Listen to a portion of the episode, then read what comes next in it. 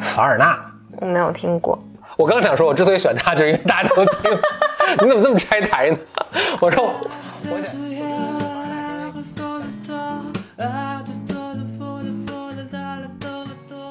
Welcome to another episode of Blow your mind，两个人的公路博客。大家好，我是峰哥何峰。我是简丽丽。那么从今天开始，我们要开始录这个期待已久的 Fiction Science，science fiction。峰哥讲，峰哥讲科幻这个系列的，咱咱们先聊聊啊。我说，在开始讲之前，我想有一个引子。引子是什么呢？就是我想分享一下，比如为什么我要讲这科幻这个。Why？一个原因是，就你不是老说你不喜欢看科幻吗？对，我不喜欢看科幻。对，我在想，其实就是你看到的科幻都是现在这种好莱坞这种大片儿，嗯，但其实这个不是科幻的一个核心本质。啊，不是它的精髓，不是它最好的这部分。所以我其实是想借这个机会呢，一方面我重温重温了，另一方面也把科幻这个神奇的这个世界介绍给你。OK。我记得我上高中的时候，但是这是二十年前了。嗯、我的妈呀，真的二十年前了。那个时候，OK，嗯，天哪！暴露暴露年龄了啊。嗯，但是但是我还是很小的，因为我上高中对很早。对对，嗯你你对 对啊，所以虽然是二十年前，但其实还是怎么？当时你有看科幻？对，我们那时候是看《科幻世界》的，就国内国内有一个非常出名的杂志是，就《科幻世界》那时候还是很爱看的。OK，为什么后来不爱看了？我觉得后来就是这种好莱坞啊什么的，就是他们把这个这种电影，类型片给毁了。对，给给我一个科幻的感觉，就是特别没有没有什么人性，OK，就是打来打去，嗯就不像我我记得那时候看《科幻世界》的时候，还是它只是套了科幻壳而已，但但它本质上还是人性的故事。其实当时最好的作品都是，就是人们对技术并不是最感兴趣的，而这可能以后我们在陆续讲一些作介绍一些作品的时候会更深入的讨论。就是其实大家都是通过一个不同的呃一个 medium 一个一个背景吧，嗯，去去有一个一个不同的角度去发掘人性，而这个背景它放松了一些，比如说这你你要写一个现实生活中生活中的，就是咱们不说 science fiction，你就是写 fiction，但是它还是在一个历史的背景下，或者在一个现实生活的背景下，它其实是有一些限限制条件的。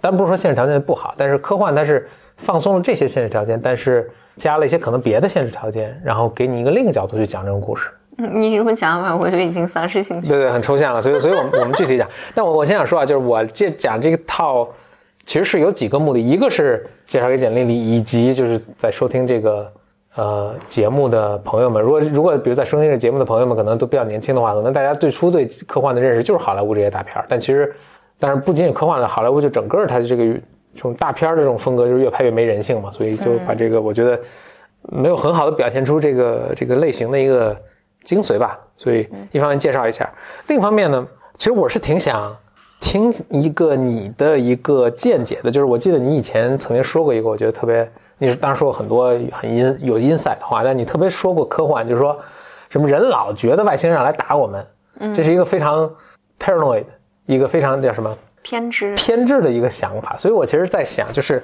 科幻可能是过去，咱们就说过去一百年吧，人类想象力或者一片新的天空。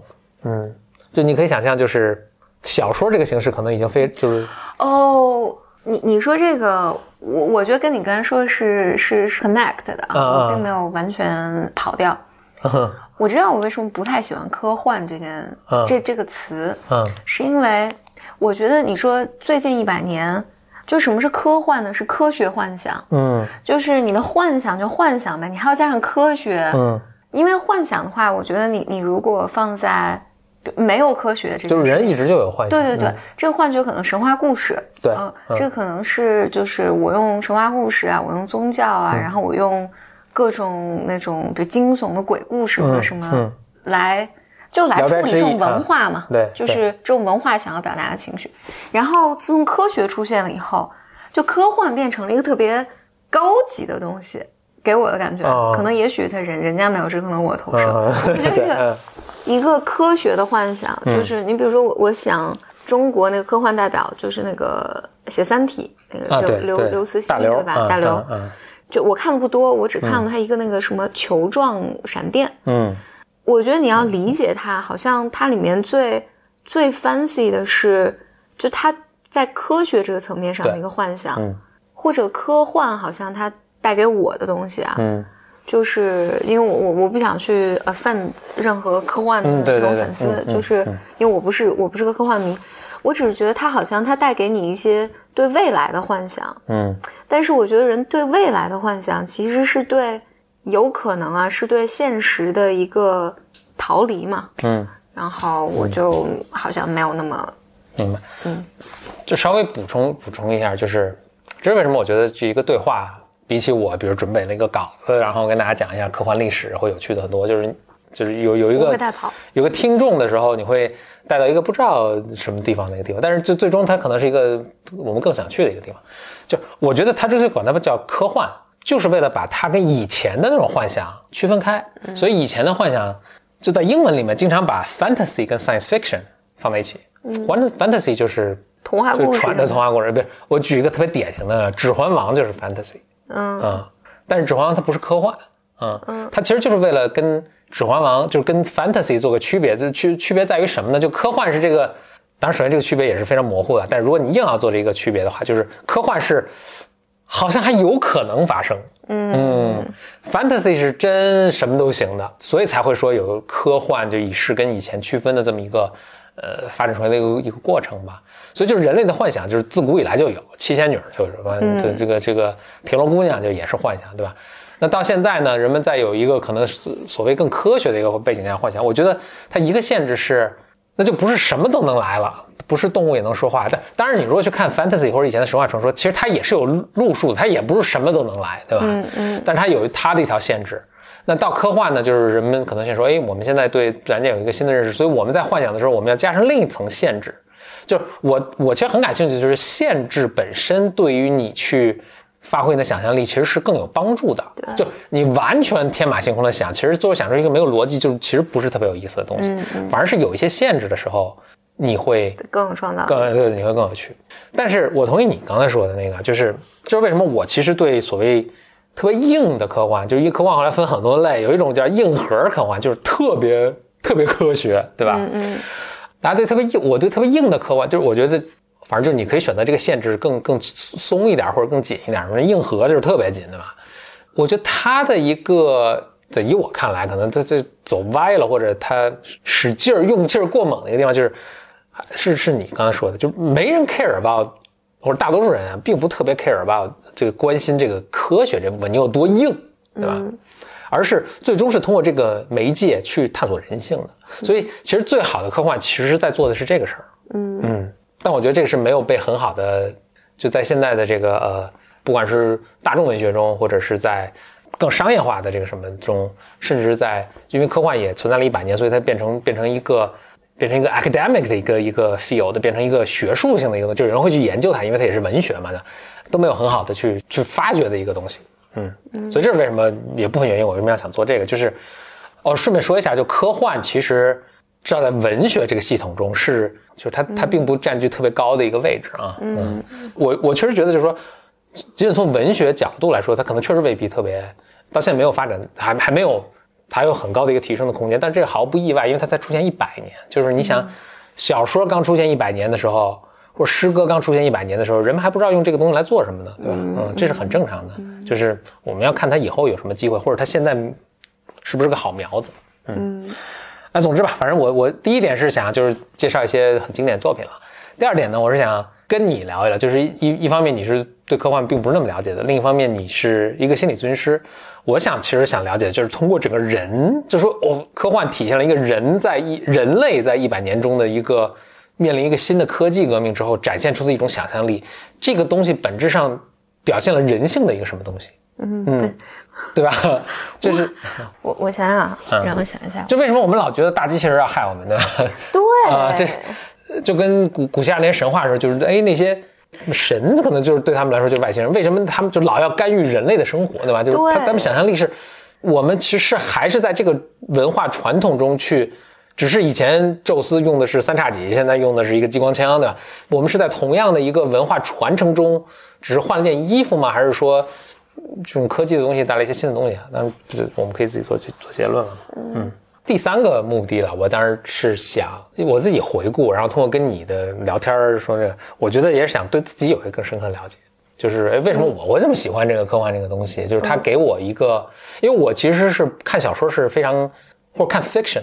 是，可能从大学以后看的就很少了，嗯，但我可能唯一还会比较有兴趣的，其实是科幻的作品，哎，这是为什么？我就很多人好像也都是这样，特别是很多这种直男，理工科的直男，似乎都会都，哎，对啊，科幻就是，你看最典型的就是美国经常有那种什么 Comic Con 或者是，呃，这种科幻和 Fantasy 的这种这种艺术文化节吧那种，嗯，你看去的都是 nerd，真的，哦。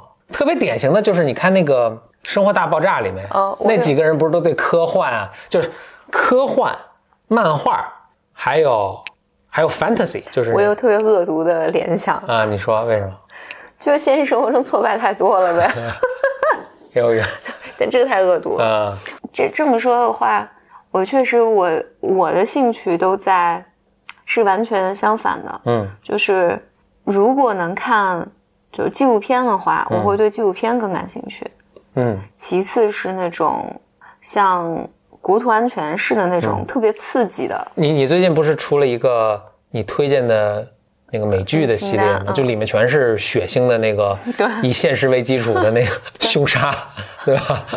你看你，所以你喜欢这种东西，就是也我也觉得很那什么，就不那我喜欢一些硬壳硬壳的科幻。我我要血，我要面临血血淋淋的现实，但但我能不能借借宝地，还是要说一下，就是在不，这 B Y M 是我们共同的宝地，大大家可以在简历里公众账号上回复我要看美剧，可以看到我推荐一系列小众美剧，但是我推了出来之后呢，就是好多人会理解为，就你推的全是这种凶杀血凶啊。嗯，但我必须要说，嗯。它里面就我推的里面，嗯，绝大多数都是真实发生的事情，那还是血腥的谋杀案吗？但不管它是不是血腥，但它都是，它都是特别真实的。就是你，它它的每一步的拍摄手法，包括它记录的视角，不是那种那叫什么，就是那种，不是故事会，嗯，不是告诉你说哇有一天谁杀了谁，不是，它里面全是特别真实的。无论是家族斗争也好，一个人人在面临，就你我都有可能是他们，嗯，就是人人最本质的东西吧。所以，所以我多少是不是特别能，比如《指环王》，嗯，还《哈利波特》，嗯嗯，对，这都是 fantasy，对 fantasy 的 fantasy，这种我都看不下去，嗯，因为你觉得不真实，对，我觉得我我总是觉得，就比如说我最近我没有写进那里面，我其实还最近还在看一个，就是写就美国有一个最大的。邪教，嗯，是如何产生的？就是他就是在美国的有一个镇上，反正简单的讲，就是突然有天来了一群人把地买了，他们说我们要开农场，嗯，实际上他们建了一个镇，就他们要 take over 整个世界，然后大概后来毁灭了这么一个故事，真实发生。我觉得你看那个的时候，我觉得很真实，就很真实，嗯。这个我们可以就是我们讲科幻的过程，很高兴跟简历一起讨论，就是我们做的 scope 可能不仅仅是科幻了。如果能引用一个叫做。JBP 的这个 Peterson 的一个话说，就是就 There are stories，就像你说那些 story，然后 There are meta stories，就这些 meta stories are more real than real。嗯，所以我们到时候到时候再再讨论这个事情了啊，就是就是为什么童话这么吸引人？虽然就是它不 make any sense，对，它是很假，就按按你话说，它很假，不 make sense。但是为什么人们特别爱听？反正小孩儿或特别爱听，或者有些很很多人都特别爱听，是因为他是从他是看了这些所有故事的。类型就故事中一个一些共通的地方是什么？嗯，然后他把它总结出来了。但由于他是总结出很多，虽然他从很多真实故事总结，但最后他精炼成一个虚构的故事的时候，就看起来不 make any sense。嗯嗯，但是由于它是 more real than real，就是它是从 real 中提炼出来，是一个浓缩的 real，你可以理解。所以人们还是很爱听这个。嗯嗯这个这个就回头再再说了。总总之啊，就回回到这个赛，就我们还是有个结构的，就是 sci-fi 这个。那首先换言呃，顺便说一下，就 sci-fi 其实就是科幻的这个意思嘛，science fiction 啊。呃，这个本系列中可能会经常经常这么缩略的去去讲这个。OK，所以我就会跟大家讲一讲 sci-fi 这个这个东西。那呃，有一个我觉得很重要的说的就是，一般像这种东西都会先给科幻做个定义，但我觉得其实很难定义的。我们在讲的过程中也能看到为什么。但是我觉得一个可以粗略的定义，反正它是首先它是故故事，嗯，另外呢，它是一个它是有可能会发生的。就比如在我们可以想象未来，就但它不是，比如必须在现在，反正它是它是在比如我们科技在发达的一段时间。或者在另一个世界里，就是但是还是遵循一定的物理学规律的，它是有可能发生的一个故事，而不是比如说 fantasy 是不可能发生。比如说天罗姑娘是 fantasy，嗯嗯，特别尤其可能是单身直男的一个经常有的 fantasy，比如说，嗯，你的 fantasy，或者牛郎织女对吧？这是这是这这是 fantasy，或者整个聊斋志异啊，这都是 fantasy，这是以我们现在对世界对科学的认知不可能发生的。嗯，OK，并不是不好，它只是就是另一个类型。那顺便说一下啊，在这儿我们可能有一些东西可以想一下，比如说，那超人是不是算科幻？嗯，超人不算科幻吗？啊，如如果你以这个定义来说，我觉得是很勉强算科幻的，它可能更算 fantasy。fantasy，嗯，或者是那个漫威的那很多系列，对它其实它都在这个定义下都是非常勉强的算。反正首先 fantasy 跟科幻都是，反正现实中咱们现在生活的世界中不会发生的事情，或者过去也不会发生的，这只能是一个。幻想中发生的，OK，但是在这再更细分，你说哪些是 fantasy，哪些科幻，这很难说了。你，你像那个狼人，漫威中的那个狼人，那那那算科幻吗？这就很勉强。但钢铁侠也许能算科幻，嗯，对吧？这所以这很模糊。那总之，所以就不给定精确定义，但大家多少心中都有个数，是什么叫科幻。然后科幻呢，大概是从一八几几年开始就有，所以到现在一百多年，一百五十年，嗯，不到两百年，大概就是这么一个。当然更早，有些人，你比如说。咱们三国这个木牛流马，这算不算科幻？这可能也 也能算科幻。就包括好像《一千零一夜》中也有一些，看着似乎是那个什么，就是他们会，因为《一千零一夜》也都是讲故事嘛，他会讲到一个说他们来到一个城市，然后这个城市以前是没有高度文明，这文明毁灭了，然后剩下的都是一些机器做的动物，也能走来走去，跟牧牛人马差不多。嗯，这听起来好像也挺科幻的。但这都不说了啊，就是你要非往后找，什么古希腊可能都有些类似的东西。咱们就说现代我们常。泛指的这个科幻的传统，它就就大概一八几年开始就出现了。嗯，好，那我们就要讲我们这个系列的第一集。第一集讲的是谁呢？才开始讲第一集啊，咱们 二十分钟 introduction 结束。第一集讲的就是我选的是这个凡尔纳。我没有听过。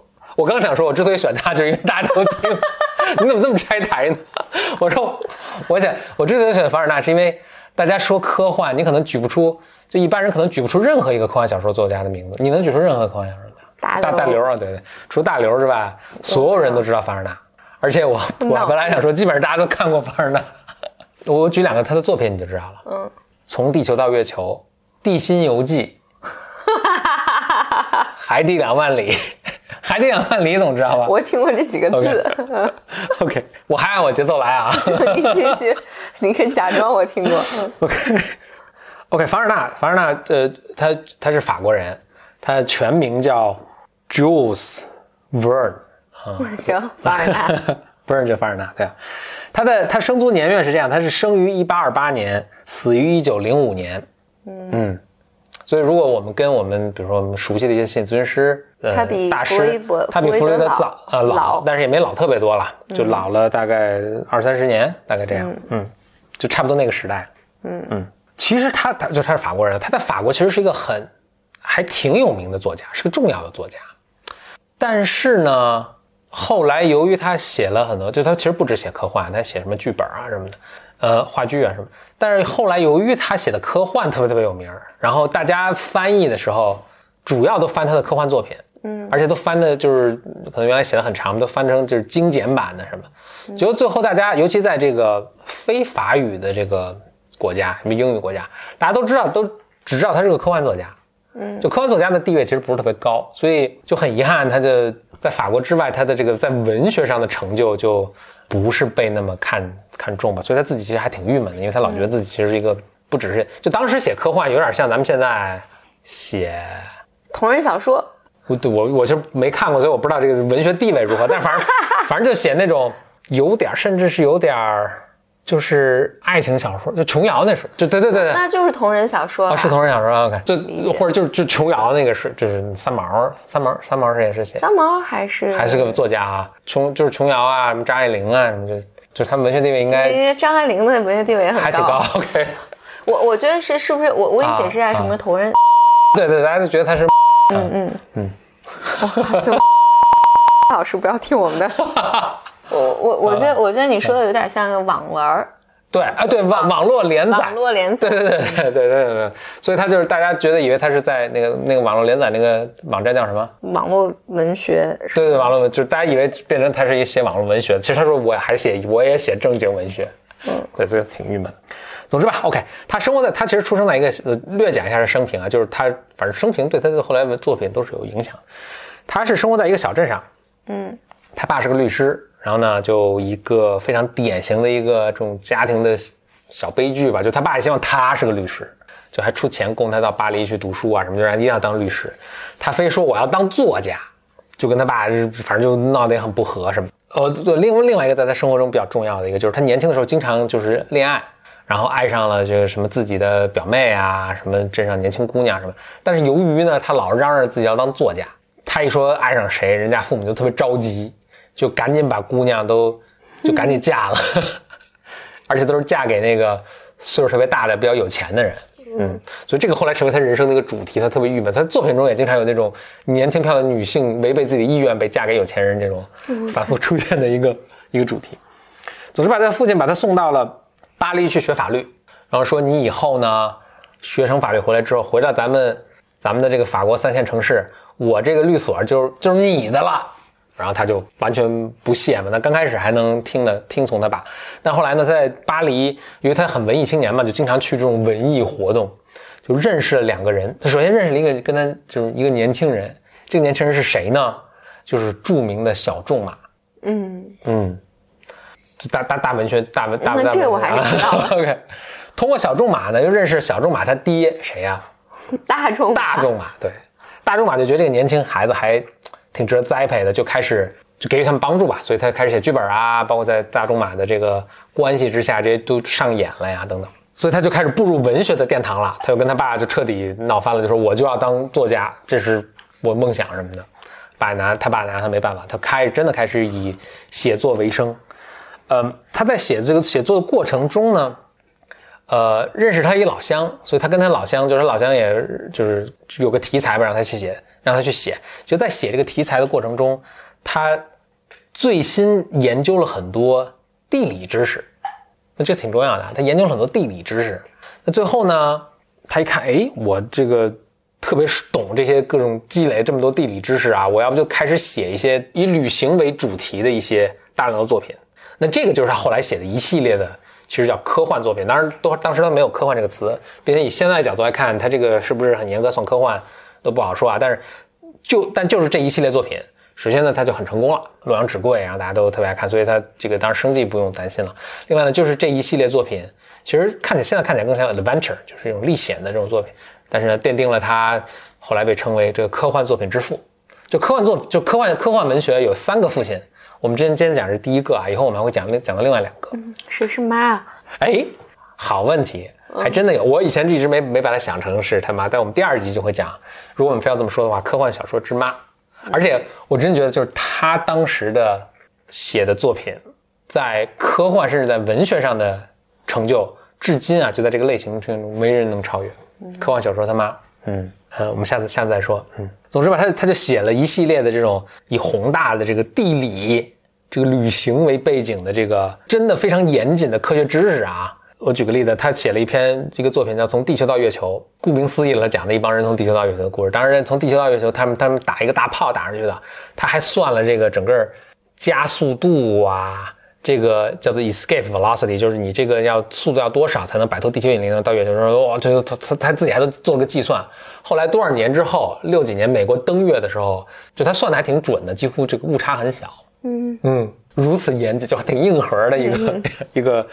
一个科学作品，啊，总之吧，所以他写了一系列的，就是最著名的这几个呢，都是以地理为主题的，就是我刚才说的啊，海底两万里，那就是首先说海底两万里，并不是说扎海底里扎了两万米深，两万里深啊。谢谢你澄清这个。对，这个很多人误会，就首先海没有两万里，啊，海最深处就是那个叫什么什么海沟啊，什么什么什么什么海沟，就最深的处其实只有大概八九公里，OK，所以远远不到两万里。他是说他这个潜水艇在海底旅行总长两万里，就跟咱们这红军长征两万五千里差不多。那从地球到月球也是类类似的一个地心游记，大家知道，还有一个很著名的环游地球八十天。嗯，环游地球八十天大家可能挺熟悉，就是因为早在应该在八十年代的时候，当时有一个很很著名的电视节目叫做正大剧场啊，正大正大综艺这个有个正大剧场，正大剧场后面其中有一部分时间就是他们翻翻译编译了这个海底海底两万里的这个英文的一个连续剧吧，让他们啊不是海底两万里，环游地球八十天。就当时我们看的简直如痴如醉，我天，还有这么这么有想象力的。那时候我还没出生。对对对，呃，包括的《地心游记》也是他们他也编译过。OK，那接下来呢，我们就讲一下他两部，其实选从他这个系列作品中讲选两部跟大家讲一讲吧，先给你讲一讲，说？尤其你还以前没说没有听过的话，还是非常有趣的。我觉得我讲两部这个就还相相当有名的这个这个作品吧。嗯。一部呢叫《地心游记》。嗯。OK，《地心游记》是他一八。六四年，这个呃出版的故事是这样的：一个教授，好像是德国一个教授，叫叫 Leidenbrock，嗯，他是一个大学教授啦，就很好学。就他有一他机缘巧合呢，发现了一个这个书卷，很古老的书卷。这个很古老的书卷呢，记载了挪威这个就是很久以前的历史的这些皇帝的一些这个呃事迹言行吧，大概是。在翻看翻译里面，这个时候呢，他有有发现有一段应该是就是加密了的，嗯嗯，就是不 make any sense，那他就很很抓狂，他就非常 obsessed，就开始这翻译这个，就这个就他写了花了很多笔墨讲他怎么翻译，他拉着他外甥跟那翻，然后怎么翻也翻不出来，这个行了行了行，反正就是花很长时间翻的，不是你要这么快讲，马上讲完了，然后马上翻，然后。后来呢，就他他把他外甥关在一起，他把他他他们他们俩关一起，说我们不把他翻译出来，我们都不能离开这屋，不吃不喝。就他外甥呢不小心翻译出来，他翻译出来之后一看，哎呦，这个里面写的东西挺可怕的，就不跟他说，就还假装翻译出翻译不出来。然后过了三天，然后实在忍不住就跟他说了，然后他就反正总之吧，最后翻译出来了。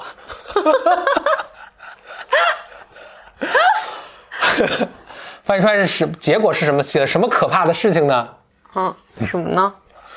到现在，你是不是你你你是不是已经完全被这个故事的进程所吸引了？你 你快点吧。就是说，在挪挪威嘛，就是就反正就挪威啊、冰岛什么这块儿，就是你知道那边火山啊什么都很多。说在一个火山有通往地心的隧道。说他们以前那个挪威这些古王啊、古代的帝王就从在里面就来回走。这教授，Why？教授一听，我们得去。哦，他他外甥还外甥还跟教授女儿，他们俩还搞对象，他们就特别不想让他爸去或者岳父去，但是这人就特别特别 stubborn 嘛，特别特别决绝，就非要去，就那不行，没办法就去了。去之后呢，到了那儿哇，然后他又费了很多笔墨，就是他们那好多火山找哪一个，然后那边有三个，然后其中反正有一个是，但是不知道哪个是，然后呢，根据他们那个当时那个这个。这个 coded message 就他们编译的这个说哦，可以说什么子夜时分，一个什么一年中的哪一天，正好月光照下来，正好照在那个山顶上，那就是。然后正好呢，就是那天快到了，他们就在那儿。结果这个他的外甥想，哎呦，这个最好有什么乌云啊什么的，就是别看。然后哎，果然这天气不好，然后他特高兴的，就突然就在那个子夜时分，突然云云片散去，一束光打在那儿，然后他们就知道哪个。然后他外甥说，哎呀，操大爷什么的。然后。然后这教授特开心，说啊，我们就要去什么的，OK，所以呢，现在找到那就去了。他们雇佣了一个当地的一个向导，那可能是芬兰人还是反正是当地的一个人，说跟我们一就是跟带跟我们带路，让我们一起去。那他们就就和哥仨就一起下火山了，OK。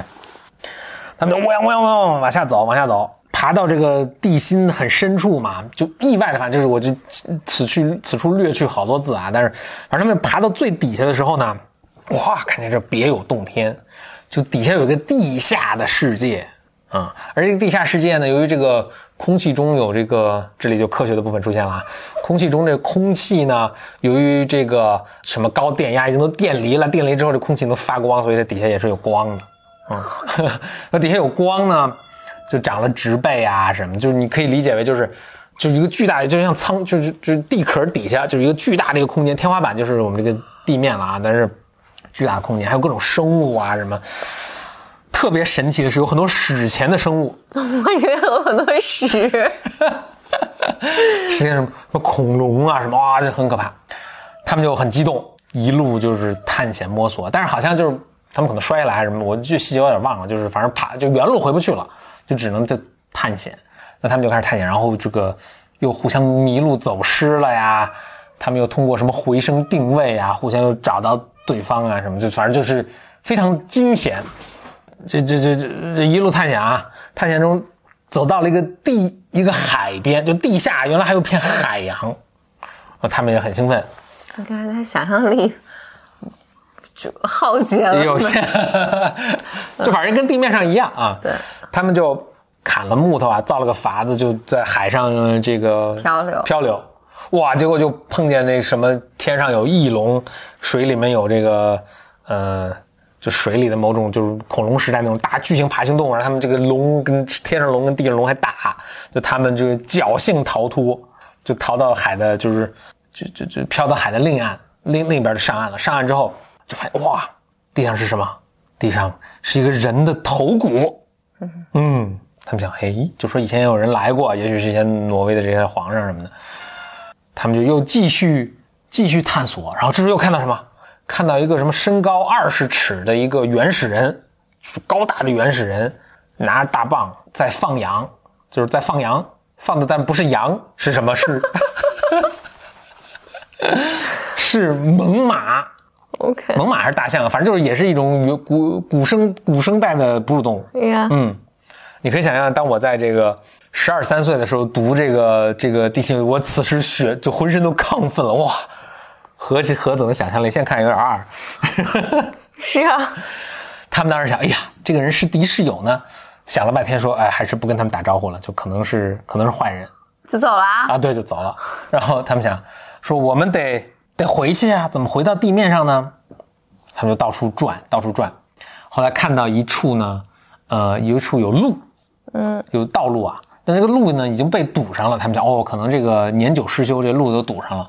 但是我们把这个路障炸开，说不定就能找到回到地面上的路。嗯，他们就买了好多炸药，他们可能身上带着炸药，嘣就给炸了。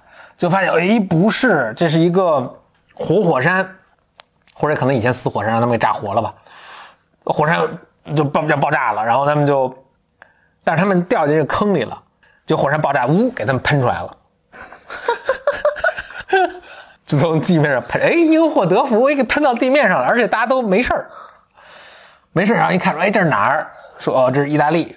哦，他们说 从德国喷到了意大利。从从挪威还是芬兰，就是他们在地下一路走，喷到了意大利。喷到意大利之后呢，他们就又跋涉回到德国，然后教授可能写了一些论文啊什么的。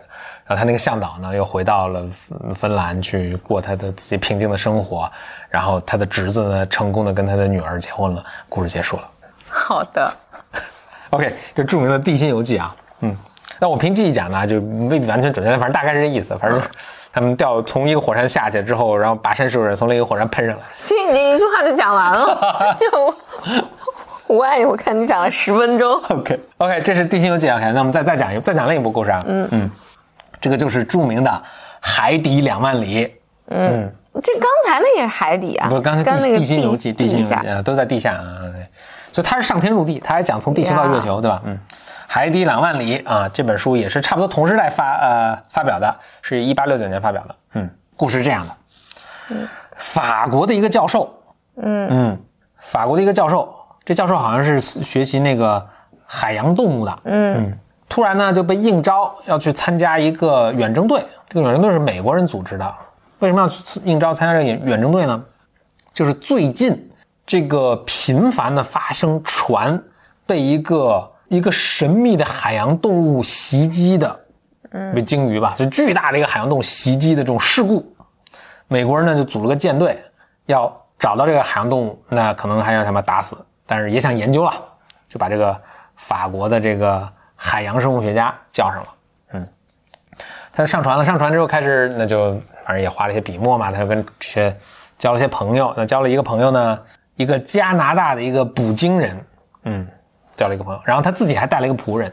咱们主角呢，大概就这这三个人，或者主要人物吧，这三个人还还等一下还有个人物不久将出场。就他们就 OK，就这这哥仨就在这儿。就他们这个船队呢，就到处找呗，找这怪兽呗。哎，有一天就找着了。其实你看，你在这儿看啊，其实这跟那个什么 Moby Dick 就非常类似。Moby Dick 叫什么？叫什么？大鲸鱼。这故故事叫大鲸鱼，摩比迪克可能叫。我说我没看。反反正就差不多一个路数吧。就是说我我的意思是，他这个有文学传统的。嗯，总之吧，他们就看见这个，就是啊，那这个他这是呃军舰嘛，就打。大鲸鱼也打，就哇就撞了什么，就就在这个激烈的搏斗过程中，就把军舰也撞坏了嘛。就搏斗过程中，这个一个浪掀过来，就把他们哥仨全都卷到海里去了。嗯，他们哥仨就求生啊什么，哎，一下就抓着这个大鲸鱼了，就趴在这个大鲸鱼背上，一趴，他们发现，哎呦不得了，这不是鲸，这不是动物，是一艘船。更神奇的，这是一艘能潜水的船，叫什么潜水艇？嗯。哇，这个还是它很很很先进，而且这个后来发现应该应该是个电动潜水艇吧？嗯啊，特斯拉一个海底特斯拉。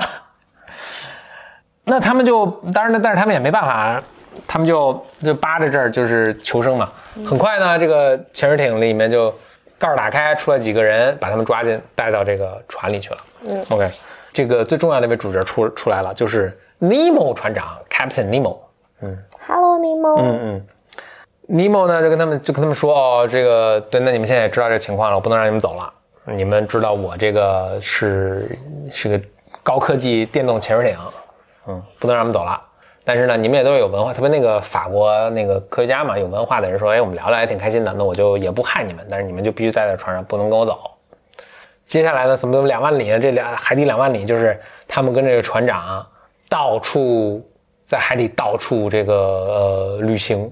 看了很多特别神奇的东西，比如说他们在海底拿着那个海下的那种枪标枪，什么打鲨鱼啊，嗯，还有他们跟那个遇到什么，不都说海里有那种巨大章鱼嘛？他们跟那个巨大章鱼搏斗啊，他们去看那些海底的那些什么古老沉船啊，什么亚特兰蒂斯就是那个神秘的那个那个失消失大陆，当然这这不真存在了，消失大陆哦对。什么马马里亚纳海沟啊，对吧？就是什么消失大陆啊，什么什么都都去看那些遗骸呀。就在这一路过程中，他呃有必要以及没必要的呢，经常卖弄一些他的这个地理学知识。嗯啊，大概就这么一个过程，整个就这么一个过程。但是过程中呢，也透露了这个 Captain Nemo，就是 Nemo 船长的一些神秘的背景。呃，他也没有交代特别清楚，但应该 Captain Nemo 就是以前是反正一个国家的一个什么吧，但是国家被被人侵略了。被人侵略之后，他家破人亡了。家破人亡，他就逃了。逃之后呢，他就反正可能也是很有财力吧，或者特别聪明，反正就自己建了一个这个海底潜水艇。所以他就一直想报复，啊，他就也远离人类社会，就是用自己高科技的这种技术，天上钢铁侠，一心想给自己的亲人报报仇。嗯，就在这过程中呢，这故事就他们到处探险啊什么，就是在接近结尾的时候就碰上这种情况，就是。突然，他有一天真的碰到了当年害他们国、害他家和害他国家的这个敌方舰队的船，就碰上他了。就他开可能还想走，不想打什么，但是敌方反正也打他了，然后他就也回击。就他这高科技嘛，他就把这个敌方的这个船打沉了。就在打的过程中呢，这个法国的哥们就说：“哎呀，这个上面是人，不要打啊什么的。”他呢就也很犹豫什么，但是最终呢就是决定要给自己妻父母妻小报仇，就把这个敌舰给撞沉了，敌舰就沉到水底了，然后就上面好几百号人可能都死了。哇，这个法国人就是神经受了刺激，觉得这个人非常冷血，说我们得逃跑。然后这哥们本身自己呢可能也这个杀人无数吧，他自己也很受折磨，然后就也开始越来越疯癫什么的啊，所以就在这过程中，这个法国这些这哥几个就伺机逃跑，后来他们就逃跑了。就结束了，然后这个这个船长就再也没有出现过了，就这个潜水艇，也就是大家再也找不着了。嗯，故事结束了。我我我听起来这个感觉，我不知道就是听众的感觉。嗯，我听起来的感觉就是，他脑袋里有很多奇思妙想。凡尔纳。嗯嗯，就是我带你们旅行一圈。嗯嗯，就我听你的感觉的时候，就是想他编织了一场梦。嗯，然后你跟着他的梦转一圈，也不一定那么 make sense，什么大鲸鱼啊什么。那没准在写这个潜水艇这个故事的时候，他跟他爸之间有很大很大的冲突。我随便说吧。嗯，他跟他爸确实有很大冲突。对，然后于是呢，就在就就就在这里面安插了这么一个。什么对轰谁冷血什么的，我要报杀父之仇，这么就安了一个小故事。因为这个故事看起来和和前面没有什么特别大的关系。你说最后的最后什么？就是他还有什么要复仇啊，然后和对方打呀，谁先打谁后打。就是因为我还看了一些这个故事的花絮啊，就是这个这故事本身呢，其实或者可能凡尔纳他觉得他得交代说哪儿就来一潜水艇。然后什么国家的人什么的，所以他最早做的是这么，他最早的背景好像是这样，他写的说这个人是波兰的一个贵族还是波兰一个科学家，嗯，就他们家乡被，就是他当时写的是真的这些国家，就是他当时家乡不波兰老跟老被俄罗斯打嘛，所以他那个就敌就所谓的敌国，他是安插成俄罗斯还是什么，就他编辑跟他说，哎，你你这么弄了，咱这咱这书不好卖，嗯。啊。你这不明摆说人家俄国不好什么？你你换一个其他的莫名其妙的国家，所以最后好像最后改成了这哥们儿是个印度人，嗯，然后他国家是被什么，反正就是跟欧洲没关系了，反正就不影响销量，所以他就改成改成这么一个故事。至少我看那些花絮啊什么，他他就是说，反正得介绍一下这个怎么突然就来一个没有国家什么就无比高科技的这么一东西是哪来的，得介绍一个背景，嗯。嗯，另外。他可能想介绍一些人的因素吧，就是嗯，就为什么这么一个科学怪人，就是他的这个，反正他应该也是第一个啊，就是出现了一个这么一个形象啊，叫 archetype，archetype，就是那个那个那个叫原型，原型就是做了第一个这种原型，就是一个掌握极大科学力、科技力量的一个人，但是远离人类社会。这个原型后来经常被出现，你你可能觉得钢铁侠可能也是这么一个人，嗯嗯，隐姓埋名，但是我掌握极大的科学技术，然后。出来，不管行良正义也好，或者是干坏事也好，就是，就这种，他他是他可以说是凡尔纳这个创先塑造的吧。嗯嗯，这就是个幻想。嗯，我觉得这个也是我觉得没有那么可能我没有那么钟情于这种故事的一个一个原因，就是它里面人物不复杂。哎，嗯，说的非常对。我觉得凡尔纳就是那种。是不是开我我我有种感觉，就他你看他他对这科学什么什么这个弹道轨迹都计算特别清楚，可能沿着他这个思路发展，最后就出现一些硬硬核的科幻，里面科学用的特别，就是在他当时他用那些科学也是，特别地理学这些知识都是很很先进的，但或者当时最最先进的这些的，就这硬核的就大家特别讲究科学这些东西啊，然后特别讲究是在科学上脑洞大开，但其实他的他的对人物的这种发展。或者他这个在这之外还有什么更深刻的意义？其实他讲的不是特别，不不是他的重点。嗯，我接下来第二集，我刚看了一下我的这个规划，我第二集会讲的是那个 H.G. Wells，这是一个英国的一个作家，他跟凡尔纳几乎几乎同时同时代的，但他的科幻小说就是往另一个方向发展了。就他的，我们到时候再讲他他的一个思路是什么，但他也不是你刚才说的这个呃对人性的一个探索，人性探索可能我们真的。然后我觉得这为什么女性很很了不起，就是我们要讲科幻小说之妈，嗯，她的那个作品，她是怎么，她探索的人性和一些可能更更深刻、更哲学、更讨论一些终极问题的一些呃话题，那在那部作品里会会有，嗯嗯，我到现在也也确实并不觉得说，呃，你比如现在让我再看凡尔纳的作品，我可能也有点看不太下去，就是我为什么要读这个，对吧？呃，我不觉得是一个什么，但是。他确实是科幻小说之父，他是一个可能最先开始，他应该是最早开始就是靠写科幻小说就能就能吃饭的，对对对，就能安身立命的一个一个作家。嗯，就确实他呃开创了吧这个这个这个类型，嗯，不是说他第一个，但是他第一个把这个发扬光大的。嗯，而且就是现在到现在大家都只要说科幻都会说凡尔纳，所以这是呃我们会说凡尔纳。那也就下期预告了，下期我们会说的是 H.G. Wells。嗯，是下一期 B M 科幻系列。H G 的话，我就先做一个小的预告啊，就是大家前一阵儿有看那个汤姆克鲁斯演的呃世界大战嘛，War of the Worlds，就什么火星人打地球那个。反正我没我我我没有。咱俩应该一起看过吧？就火星人就是三只脚那大机器人儿。你跟谁看的？那就可能我自己看的。这汤姆克鲁斯演的大片儿，近两年的大片儿。啊，总之吧，没有可能看到，我不记得了。总之吧，OK，H.G. Wells，我觉得是一个更更有思想的，比方说那来说是更有思想的一位作家。嗯，那我们到时候再跟大家分享。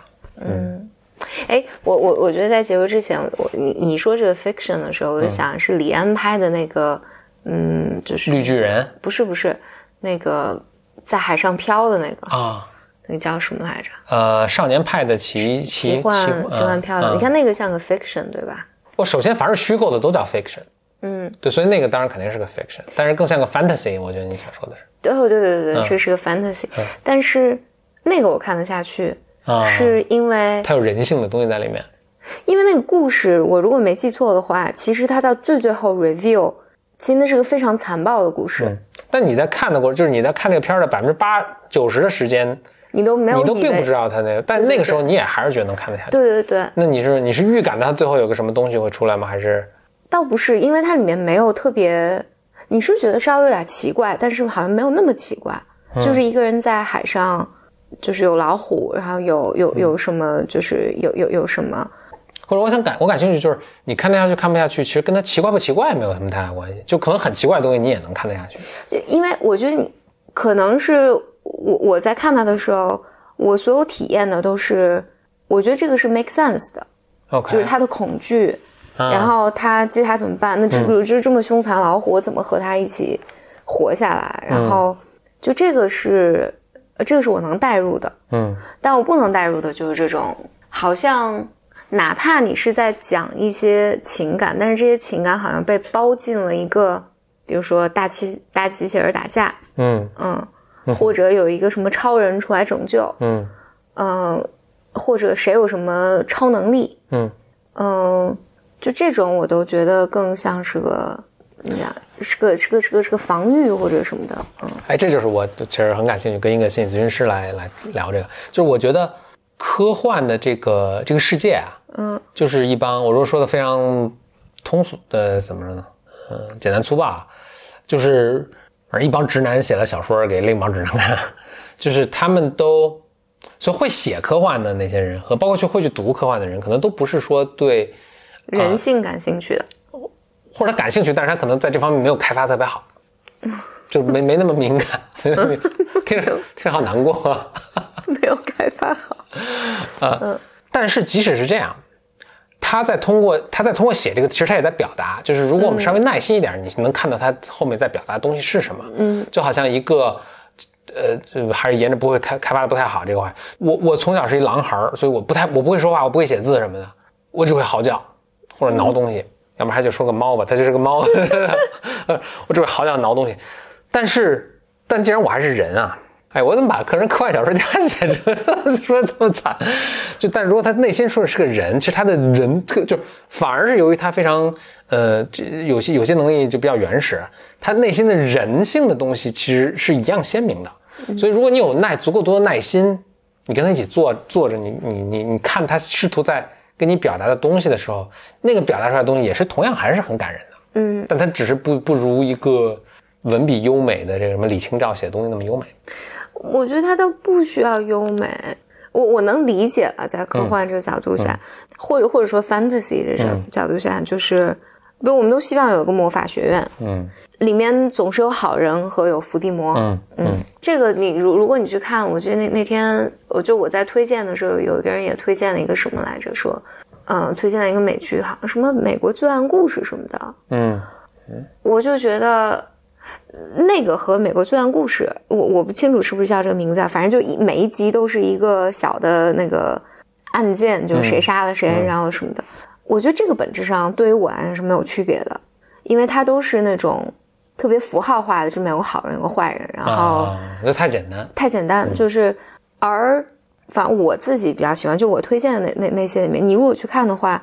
他是真的把每个人当做一个人，而不是一个角色来刻画的，就是所以你看，就他不是简单说哦，这个人杀人是因为他小时候他妈自杀了，不不不，嗯，都没有这么简单。嗯，就你对里面每个情感都是揪心又爱又恨，然后你可能会特别喜欢这个精神变态，但是你特别同情那个就是杀害自己父母的一对儿子，就是我觉得那些是你我生活中每天遭遇的东西，你可能没那么极端，但。就比较遭遇的，然后所以，我我我就一直特别不答应。我觉得生活中的这种冲突和你遭受的那个恐惧感，或者你每天遭受的压力是如此之大，反而你在看科幻的时候，就不是那种科幻，就是大机器大机器人打架，就是什么？举个例子啊，最近的一个什么科幻？什么什么外星人要来嗯打我们，然后我们世界漫威的各种应该都对对，就世界被毁了什么的，就那个显得就在我看来啊，就是。咱俩哎，这是一个咱俩也一起看过的科幻，就是什么《银河系守卫者》。嗯，你有印象吗？我有印象，我就记得特一个一棵大树啊，一棵大树那个，还有一个浣熊，对对对，会说话的浣熊。我就觉得这个特逗，特可爱。嗯，我我这个印象，但是我不会记得它，我不会我不会记得它像记那个辛普森，比如说不不不，那那那那那个电影，那个电影那个 Bates Hotel。不是，嗯，雷奥纳多演的那个，雷奥纳多就是，嗯，他其实个是个穷小子，然后他他泰坦尼克号。不是，就 就是那个那个男的演的，他就总是看向岸岸上的那个绿光，哦哦，那个呃了不起的盖茨比，对对对对对，嗯，虽然我也不记得他名字了，但是多了不起的盖茨比。这个故事我一直能记得，就是他的。就人生悲剧嘛，嗯，就是全是人生悲剧，嗯嗯，对，那当然也可以研究一下为什么我对人生悲剧这么这么感兴趣。对，有就有些科幻是我觉得对于我来讲就娱乐，就看看挺好玩的那个什么，但但是我确实是在目前的人生阶段里面，比如说对于蜘蛛侠，嗯嗯，或者是那种有一个英雄拯救世界这种。我是完全无法忍受的，就不不止看不下去，无法忍受。嗯，就就说到蜘蛛侠什么，就是有一系列的作品都是，哎，就一个什么人有超能力？对啊，就这这个，比如说我我老在想，就是你你也跟我说过，就是这个，比如婴儿在发育到某个阶段，他会觉得自己特别万能，嗯，就想象出一个什么？对对对，对我我其实挺想跟想跟你讨论的一个，就是说，哎，其实是不是就是不同人 stuck 在不同的阶段？所以比如说。就这，科幻也分很多类型，但这个类型就是突然具备超能力。这个，不管写这个人还是看这个的人，是不是都是多少 stuck 在那个？他不一定是 stuck，就就是在你在你人生的那个阶段。嗯，我觉得你那个阶段就是就是特别想要看，就幻想着我的万能。对，幻就是你你你找一个全能感嘛，就是那个有英雄能拯救世界，然后没准我，而且那个故事都是我本来是个普通人，然后突然嗯。天降奇运，然后我就变成一个超能力，而且唯一例外的是超人，超人是天生就有这个的，不是普通人变。对，对于超人那个也是，就是我是一个老百姓嘛，就是我遇到任何问题，超人能跑出来解决问题。嗯嗯，就这个是非常孩子式的幻想。嗯嗯，但他他不是什么坏事，我觉得人是需要这个 protection 的，就是你能使我生活下去嘛。嗯，然后但我觉得我可能在现在这个阶段，就是。我看的甚至有种愤怒感，就觉得为什么有些人会需要有这种，或者能接受这种幻想，有些人又不能，比如你不能。我觉得我小时候是能的，就是或者再再早一些我是能的，就是那 what happened 这倒是不能。就是你看他还特别爽，就是你看他的时候特来劲，特来劲，就是你把坏人都打了，对对，就坏人都拿他没办法。嗯，现在我看他的时候会觉得扯。就是这不存在，too simple。对，too simple。然后第一，你没有那么，你很难界定。但即便在这这些故事的探讨里面，他有时候也想尝试去给，比如蜘蛛侠一些纠结的地方。嗯，然后不能太就是，对对对，打打遍天下无敌手也不行。他他也尝试给那个就是恶魔那方一些纠结的东西，但他还是很还很符号化的，就非常符号符号化的这种这种纠结。Yeah。但是，所以，所以，所以，我想讨论就是，你看啊，现在最流行的就是这个片儿，也许你不喜欢啊，但是最流行的这个片儿，它当然背后有一系列这个什么呃经济呀，然后技科技的革命。我我指科技并不是说这个这个电影中表现的科技，我是说，比如说。电影 distribution，就大家现在比如在家看 Netflix，或者在家看 YouTube，或者看那个 QQ 视频什么的。顺便说一下，刚才这几个全都没有赞助本播客，把他们删了。所以就一个片儿，就是现在好，就所以导致一个什么情况？就是这种技术这出这种内容传播的速度的变变化，导致就是一个好片儿，它就特别特别成功。然后一个不好的片儿呢，就特别失败。像以前可能还更平均一点，但现在就是就更极端了啊！片儿烂片儿血本无归，好片儿挣的就是不可思议。所以他们就尽量，他们就把所有钱都投去，就就希望能拍出一个特别好的片儿来。就导致呢，他们就摸索，就什么片儿更有机会成为好的片儿。最后大家好莱坞这帮人就发现是什么？就拍大机器人打架。这是全世界，就现在好片儿必须得全世界人民都能看得懂，还得喜欢的。对，所以拍来拍去发现，这全世界人又看得懂又喜欢的，就是故事简单，人物形象高大全，然后就是大机器人打架。对，因为因为呃，我我这是为什么？我觉得这我觉得这是 make sense 的，因为因为这样你不用面对痛苦了，嗯，而且你在电影里面没有一个哈哈哈恶魔胜了，嗯，然后所有的电影里面都是好人会嗯。会胜利，而且好人会有。不可思议的运气，嗯，那大家看就是爽啊，嗯，然后小爽文，对你，你说你看，就我说的那些东西，你看我我就说我推荐的都是小众那一批小众的嘛，嗯，但不意味着我不看大众，我看大众，就是大众，我觉得没必要我来推荐嘛，很多人推荐，嗯，小众的这些东西，你看的时候就是痛苦的，某种程度上，或者它带给你痛苦。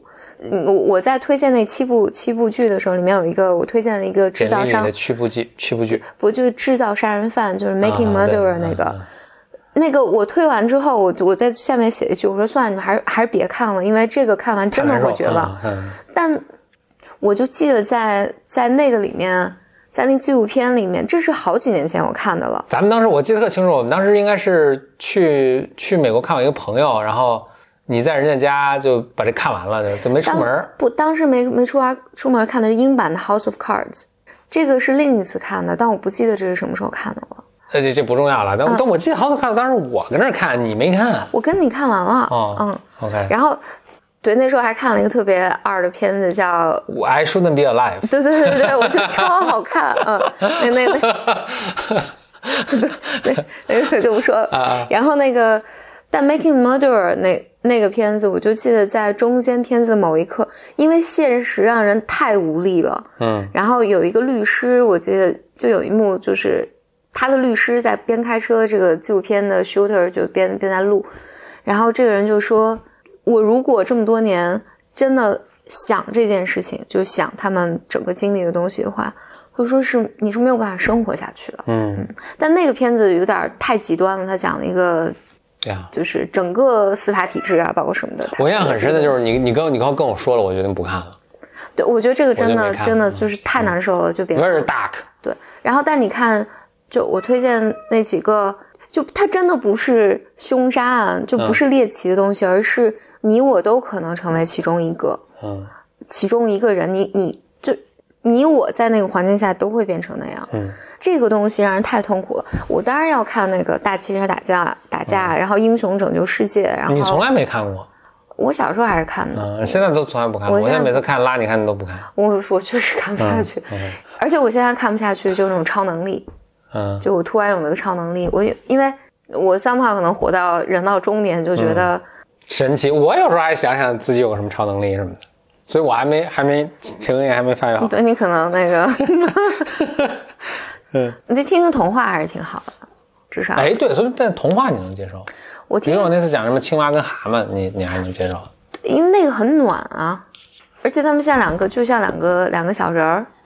那大机器人打架拯救世界不暖吗？不是你想，不是你想要的那种。可能可能，我觉得 doesn't happen，就是你你的生活里面就是。I'm sorry，就出现一个像青蛙这样的朋友还是有可能，但是出现一个大机器人来救我，对，就一个小青蛙说：“我啊，我给你找扣子，我给你找扣子，我给你写信，然后我陪你等信，蜗牛给你送信，我坐在台阶前面陪你等信，这多暖的事儿啊！嗯，但是你说什么大汽车打架，然后英雄拯救世界，你遇到事儿的时候，你遇到困难的时候，就一定什么天降伟人来帮你，就是这个，这个就是看电影就行了。嗯嗯。OK，good，嗯，这是 exactly 我觉得我们一起做这个节目就是能 能讨论这些，就从科幻开始，但是不知道会在哪里结束。那下次我们下次节目我们跟大家会跟大家讲 Wells，下一个科幻系列我们讲 Wells。我们就有好几个系列呢，那个还有一个系列是给咨询师的礼物。嗯，剩应该是最后一到两个 episode 应该就结束了。嗯嗯。呃，最后呢，就是我们这个 Blower Mind 还有微信群，呃，欢迎大家在不管你在哪里收听啊，我们在这个节目的描述的地方呢，都描述的部分呢都有，呃，入群的申请链接。嗯嗯，拜拜，拜拜。